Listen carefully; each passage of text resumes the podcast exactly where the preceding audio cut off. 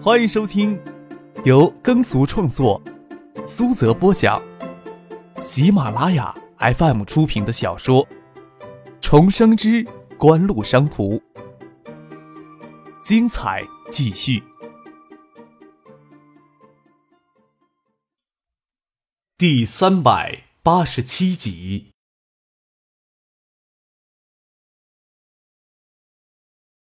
凌晨还飘着小雨，张克、叶简兵、陈信生、孙尚义刚刚乘车赶到叶真明在港岛西区的红砖别墅里，陆增还在细雨里散发着黄昏的光晕，照着湿滑的水面。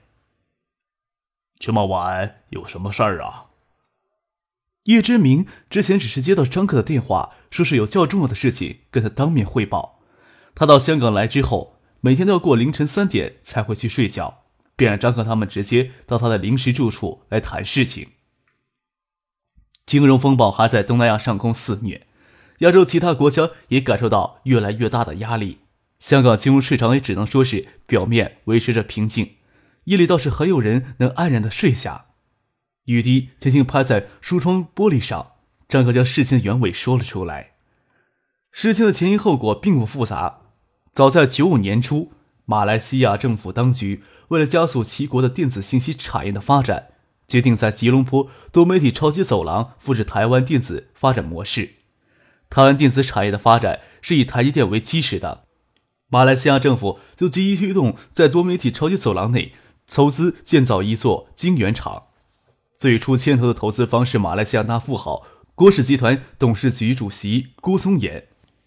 九六年下半年筹建之初，郭氏集团财力雄厚，马来西亚的华人富豪在整个华人商圈内赫赫有名。投资建晶圆厂最关键的倒是不是动辄十几、二十几亿美元的巨额投资，而是制造技术、设备的获得与稳定可靠的技术团队。从现实的角度去考虑，马来西亚要投资建晶圆厂，唯有从新加坡与台湾的晶圆厂才能拉来大批的成熟的技术人员。新加坡方面倒是愿意转让部分的晶圆制造技术，郭松岩只能将技术人员获得寄往从台积电、世大机电这两家台湾晶圆厂拉人。大概是年初时，刘志崇才被郭松岩找上，一同参与了马来西亚晶圆厂的投资计划。为了不至于引起台积电、世大机电的警惕，郭松岩、刘志成等投资人一直都没有公开马来西亚的晶圆厂投资计划，秘密筹谋了这么久。都准备正式注册公司的时候，东南亚金融风暴突然来袭，马来西亚国内仅在泰国十天之后就爆发全面的经济危机，郭氏集团旗下的企业陡然遭受重创。此时筹资自救还来不及，哪有太多富裕的资金去投资晶圆厂呢？金融风暴才过去一个多月的时间，但是东南亚的经济却惨遭蹂躏，进出口贸易锐减，电子产品业行情景气度。也在一个月的时间内陡然降到历史的低点。此时，在马来西亚多媒体超级走廊计数十亿美元的投资，看上去不再是一项明智的举动。这些投资方都纷纷撤销投资意向，自然也是意料当中的事情。经济形势恶化，当初允诺给这项计划投资的马来西亚各个金融机构，此时也被迫缩减银根，之前的承诺也没有人再提。对于绝大多数的投资方，只是终止一项还没有全面开展的投资项目而已。柳志成不仅是投资人之一，更是直接参与了筹建过程，在这半年的时间里做了大量的工作，与台积电一些聘用合同即将到期的技术人员私下里达成同时。在过去半年时间里，在柳志成的影响下，已经有三十多名工程师与台积电聘用合同期满之后没有续约，选择离开了台积电，前往马来西亚开展晶圆厂的筹建前期技术储备工作。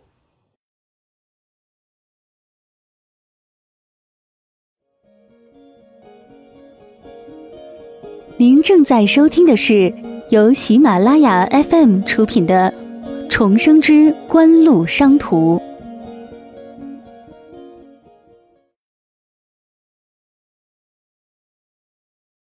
其他投资方拍拍屁股就走掉，数额并不大的前期投入，但是刘志成却已经成为离开台积电那批工程师要负责呢。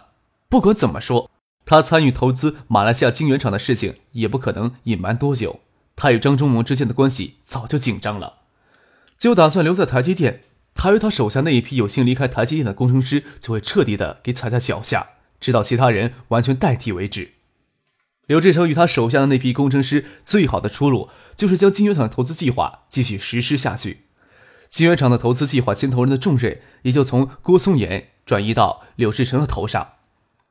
既然之前的投资方大多撤销投资意向，柳志成只能另找投资人，这便是他近期一直滞留在香港的原因。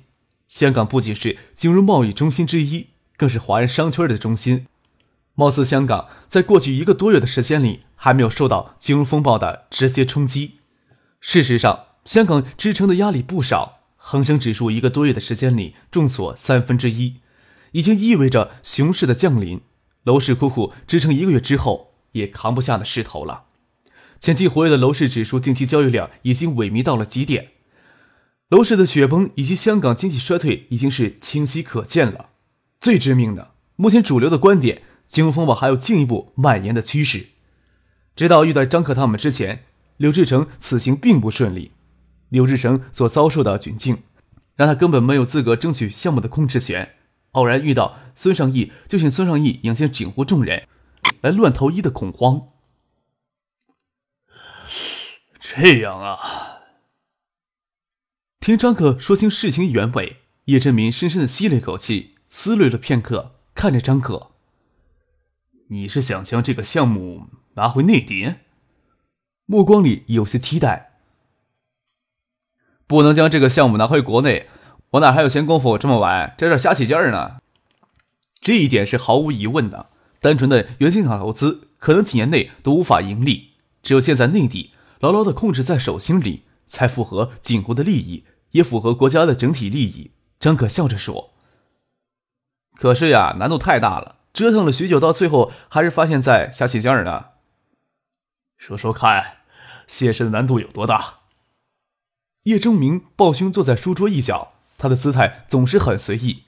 此前财经媒体将他理解成一个过度悲伤的学者型的官员，然而他在早在一年前对东亚经济体系提出尖锐的批评，却准确的指出这起金融风暴突如其来背后的深刻诱因，使得他在经济学界名声大振。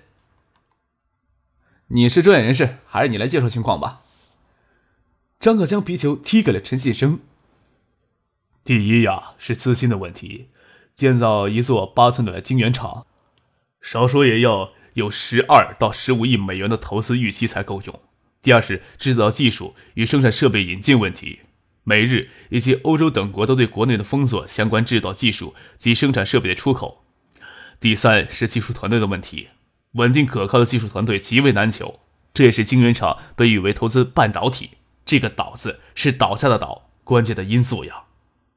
陈信生对这潭水深浅了解极为透彻，许多不为人知的秘密也都娓娓道来。据我所知，张忠谋、刘志成等一批人离开德仪回香港筹建台积电时，高级管理人员就希望从内地聘用技术人员加以培养。借此希望能对内地的电子企业有所帮助，也为日后进入内地建厂提供方便。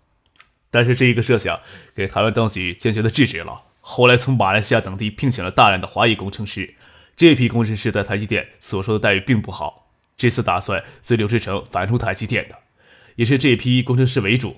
倒是新加坡的原晶厂请了许多内地籍的工程师，真正头疼的问题还是会面临严令的技术封锁。不过。此时却是内地筹建原晶厂的最好时期，东南亚金融风暴还会进一步的蔓延，也就会对亚洲电子产业造成进一步的打击，促使整个行业全面进入低谷期。技术封锁的口子可能会因为经济形势的恶化而松开较大的缝隙，也说不定。引进技术与设备的价格也会有更多谈判的余地呀。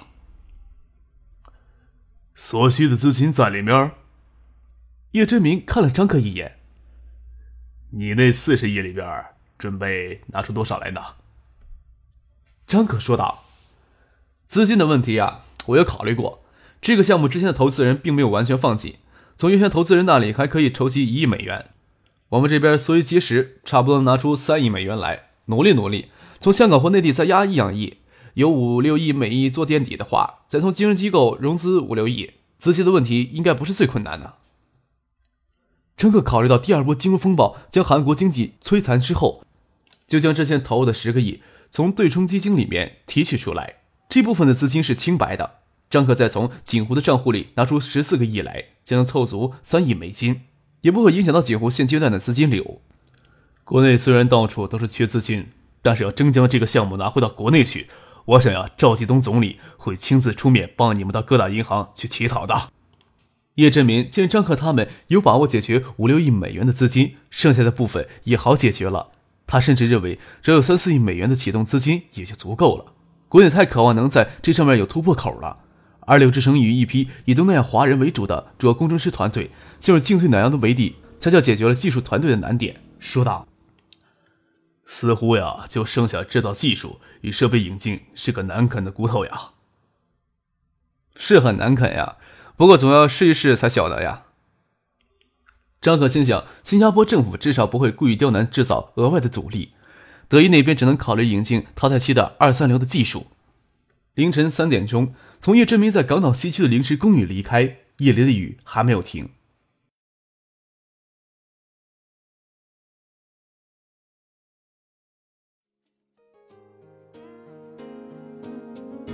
听众朋友，本集播讲完毕，感谢您的收听。